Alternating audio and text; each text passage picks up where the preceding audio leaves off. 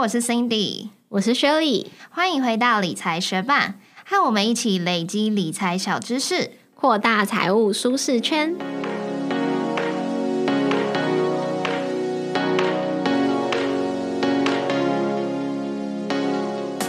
在节目开始之前，我们想先感谢一位在 Apple Podcast 为我们留下五颗星的学伴，他的名字是 A 七五一三一九八。他说非常喜欢这个节目，大感谢五星推荐，亲切又清晰的说明，简单易懂，声音好听。谢谢这位学伴的赞美和支持。那如果大家有什么想听我们解释分享的，都可以在 Instagram 私讯我们，告诉我们哦。我们也需要一些做节目的灵感。也谢谢正在收听的你，节目准备开始喽。你有因为这次疫情而失业的朋友吗？嗯，在台湾呢好像没有，可是有听说朋友的朋友可能去美国念书，想说念完研究所就可以在当地找工作，但是因为疫情的关系，这件事情就变得非常困难。嗯。我的朋友也是，他原本在澳洲当地工作，可是他的签证快要到期了。不过澳洲的政府就是因为就是最近的就业情况不明朗，所以政府就规定企业在雇佣人的时候要以澳洲人为主。嗯，所以他就因为签证也快到期了，就决定回来台湾工作。因为我们两个都是在网络业工作，身边可能比较没有在产业或者是旅游业工作的朋友，其实并没有感觉到太多疫情对于就业的冲击。而且我们看数据的话，台湾的失业率一直保持在四趴左右，其实并没有太严重。不过，如果学伴有在关注国际新闻的话，可能就会听过美国十二月份失业率是六点七趴，非农就业人口减少十四万人，创了去年四月以来最糟的表现。拜登将寻求把联邦最低工资提高到每小时十五美元。大规模的新冠援助计划，近九千亿美元的预算，为失业工人提供了每周三百美元的失业救济。那这跟我们投资有什么关系呢？失业率、非农就业人口以及初次申领失业救济金人数是三个美国的就业指标。这三个指标除了可以拿来观察景气的好坏，它的数据面也会影响投资人对于经济的信心。那我们今天的节目就是要带你认识失业率、初次申领失业救济金人数以及非农就业人口这三个就业指标，他们的基本介绍。公布时间以及该指标的解读，如果有兴趣的学伴就一起听下去吧。那我们先来看看失业率，其实它的计算公式非常简单，就是失业的人口除以劳动人口再乘上一百趴。那它公布的时间会是每个月的第一个礼拜五，就会公布上个月的数据。然后会在美国的东部时间下令是八点三十分，或者是东令是九点三十分，也就是台湾时间下令是晚上八点半，或者是东令是晚上九点半来公布。美国劳工统计局 BOS 会在每个月第一个礼拜五来发布一份就业报告，那这个就业报告中就会有上个月的失业率，还有非农业就业人口。那我们可以从这失业率数据看出景气的状态，也反映了企业聘雇员工的意愿，也可以从这数据推论出民众现在的所得状况。那美国劳工统计局 BLS，他要怎么知道大家的就业跟失业状况呢？他们会进行家户调查以及机构调查。家户调查就是会把所有有工作的人都列入就业中的劳动人口。那没有工作的人，如果是有在积极找工作的话，就会被纳入失业的劳动人口。如果根本没有找工作的意愿，那就会被列入非劳动人口，也就是没有在这个失业率的分母。中了，那机构调查就是会统计各行各业的企业就业人数、每周工时、加班时数以及每小时工资这些资料。虽然失业率可以看出景气的状况，不过失业率却被认为是一项落后的指标，是因为企业在雇佣以及解雇员工的时候都需要花费时间还有成本。所以景气不佳的时候，一般来说企业不会立刻就裁员，而是会先缩减员工的工时，直到真的需要删减人力的时候才考虑裁员。那相同的，景气繁荣的时候，企业也不会马上就新增人力，而是等到人力真的不够的时候才考虑招募新的员工。因此，失业率通常就会落后景气几个月。美国失业率在疫情爆发之前，二零二零年的一月、二月份大概都是维持在三点五趴左右。不过，新冠疫情爆发之后，就一路飙升到四月已经接近十五趴了。后续在许多政策的辅助之下，失业率在二零二零年的十一月、十二月都维持在六点七趴。那当美国人失业的时候，他们就可以向政府去申请失业救济金。美国劳工统计局 （BOS） 每周都会统计上周初次申请救济金的人数，那这个指标就称作初次申领失业救济金人数。虽然失业就可以申请，不过还是要符合一些官方的申请资格，否则可能还是无法通过。那初次申领失业救济金的人数会反映美国一周内失业以及无薪假人数变化，也可以透过这项指标来预测失业率以及非农就业人口是一个领先的指标。除了美国全国的数据以外，也有各州的初次申领失业救济金人数的数据。不过，初次申领失业救济金人数并不会将数据根据季节性做调整，所以短期的事件就会很容易影响数据的变化。因此，可以观察每月的平均数据。什么叫做季节性调整？像是我们上次介绍的 PMI 这一项指标，可能就会因为呃，像是一些固定性的感恩节假期啊、圣诞节假期，他们就会针对这些数据做季节性的调整。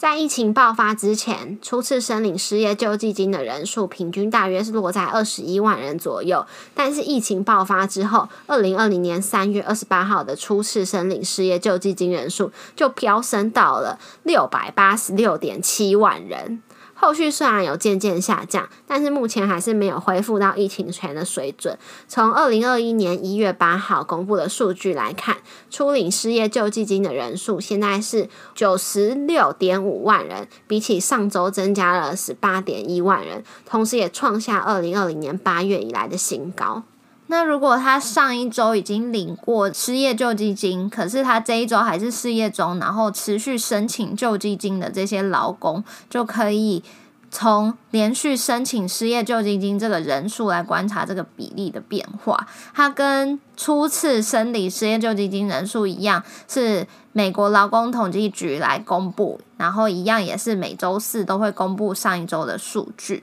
那美国失业救济金可以领多久呢？每一周其实领取的时限不同，但基本上最长可以领到二十六周，也就是半年。但因为这次疫情的影响之下，美国政府就把这个领取的时限追加到最长可以领取三十九周。比起初次申领失业救济金人数，连续申领失业救济金人数其实更可以反映目前市场的就业状况。如果初次申领以及连续申领这两项数据同时下降，就代表就业市场转好。不过，如果两项数据走势不同步的话，就表示就业市场还不太明朗。好久不见，过得还好吗？去年我们经历了许多难关，但同时也有很多一起度过的重要时刻。生日、烤肉、吃大餐、过节，只要有团聚的日子，就会想到你们。就像过年，不能少了喜年来。喜年来陪伴你我超过四十年，喜年来蛋卷严选新鲜鸡蛋，坚持不加一滴水，浓纯天然的美味，就像我对你们的用心。喜年来蛋卷礼盒，年节限定口味，精致小蛋卷、海苔蛋卷、经典咖啡蛋卷，还有角落小伙伴联名礼盒，就在各大超商和喜年来官网。人不来，至少也要喜年来。那我们来讲第三项就业指标——非农就业人口。它指的就是排除农业人口以外的就业数据，简称为非农。那基本上它可以简单理解为美国制造业、营建业、服务业的就业人数。不过，其实除了农业人口以外，自由工作者、没有注册公司的企业主，还有私人家庭企业的雇员，这些也不纳入非农就业人口的计算范围内。非农就业人口的生产力占了美国 GDP 的八成以上，是美国景气状态的代表性数据。那非农就业人口的公布时间就跟失业率一样，是由美国劳工统计局的每个月的就业报告会一起公布。那二零二一年一月八号最新公布的二零二零年十二月非农就业人口，相较于二零二零年十一月下降了十四万人。这两个月的非农就业人口都在一亿四千两百多万人左右。不过，通常在景气繁荣的时候，非农就业人口大约会落在一亿五千万人到两亿人之中。所以在疫情尚未爆发之前，二零二零年一月、二月的非农就业人口差不多都在一亿五千两百万人左右。不过疫情爆发之后，二零二零年四月的非农就业人口就降低到一亿三千万左右。虽然之后有一路上涨恢复，不过去年十二月也是近八个月以来首度非农就业人口减少，低于市场预期增加八点五万人。主要就是因为疫情关系，导致餐厅啊、酒吧被迫暂停营业的关系。从刚刚的解释可以知道，非农的数据可以代表短期的就业动能，用来观察景气的走向。美国联准会也会依据非农数据调整货币政策。当非农就业人口数上涨，就代表经济状况比较健康，美国联准会就会倾向升息，使美元升值。反之，当非农就业人口数下降，就代表景气不佳，是经济发展迟缓的一个警讯。这个时候，美国联准会就会倾向降息，使得美元贬值。财经 M 平方也有整理一张图，是非农就业人口以及 GDP 的对照图。我们有把它放在我们的部落格上面。从这张图就可以看到，非农就业人口以及 GDP 这两项数据的趋势走向是一致的。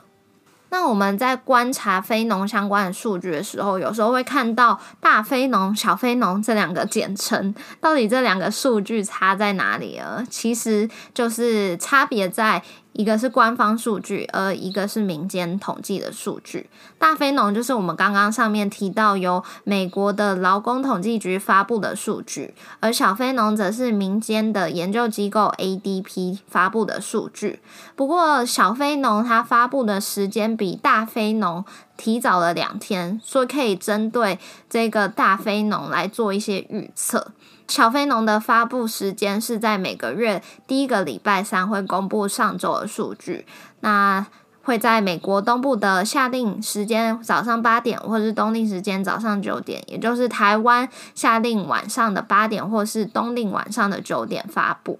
那我们要怎么来理解这些就业指标呢？失业率、初领失业救济金人数以及非农就业人口数这三个就业指标，其实都没有所谓一个标准的门槛，高于这个数字就是景气繁荣，低于这个数字就是景气衰退，而是取决于市场对于这些指标的预期心理。如果实际的数据比起市场预先预期的还要好的话，那民众就会对景气比较有信心。相反的，如果公布出来的实际数据比起市场预期来的差，那民众对于景气就会有比较保守的看法。那节目的最后，我们觉得有两点，之后学伴在看一些就业相关的新闻的时候，可以记在心中，会更容易理解这些新闻的内容。首先就是非农就业人口可以观察短期的就业动能，失业率则是观察长期的就业市场趋势。当经济步入衰退的时候，非农就业人口就会先下降，那失业率则是随后才开始反应。再来，大非农是官方的劳工统计局发布的数据，小非农则是民间机构 ADP 的预测数据。谢谢你在忙碌的生活中愿意播出时间来和我们一起学习。如果你愿意支持我们把理财学伴做得更好，邀请你在 Apple Podcast 帮我们打新留言，让这个节目被更多人听见。如果你身边有想一起学习投资理财的朋友，欢迎你将理财学伴分享给他们。我们的网站上会有文字版整理，如果想要收藏或是回顾内容，也都欢迎你上去看看。网址是 moneymate 点 space 斜线美国就业指标，拼法是 m o n e y m a t e 点 s p a c e 斜线美国就业指标，也可以从节目的简介中找到网址哦。理财学伴，我们下次见，拜。我们公司人蛮少，就只有十几个，所以我们尾牙的时候，嗯，有除了抽奖以外，就有一些分组比赛，没有表演啊，太痛苦了。就是全公司分成两组，然后有一些趣味竞赛，然后其中有一个就是一个比赛是把眼睛蒙起来，然后手上拿那种软棒，嗯，大概六十公分吧，然后或者是九十公分，一公尺左右，然后两队的人就各派出一个人，然后。蒙起来之后，反正移到随便位置，然后之后谁可以先打到对方就赢了。嗯，然后我那个比赛表现超好，你吗？对，然后他们跳说你是不是看得到啊？然后什么的？那你怎么判断的？听脚步吗？就我听到声音，然后可能我就想说我要过去，我就是要很迅速的冲过去，然后打下面。嗯嗯，哦，打比较矮吧，对对对，嗯。就是在他发现我在哪里之前，我要先打到他这样子，然后我就跟我男友说，我那关表现超好，他就说，因为你已经练习了好几年啊，因为他就是我常常。不不知道他在哪，然后就打到他。哦，真的假的？对对对，就我会故意的。对，就我什么手一挥啊，还是怎样手肘啊，就会反正我就很常打到他，然后他就说，就下次要再多拿一点奖金，然后分给他医药费。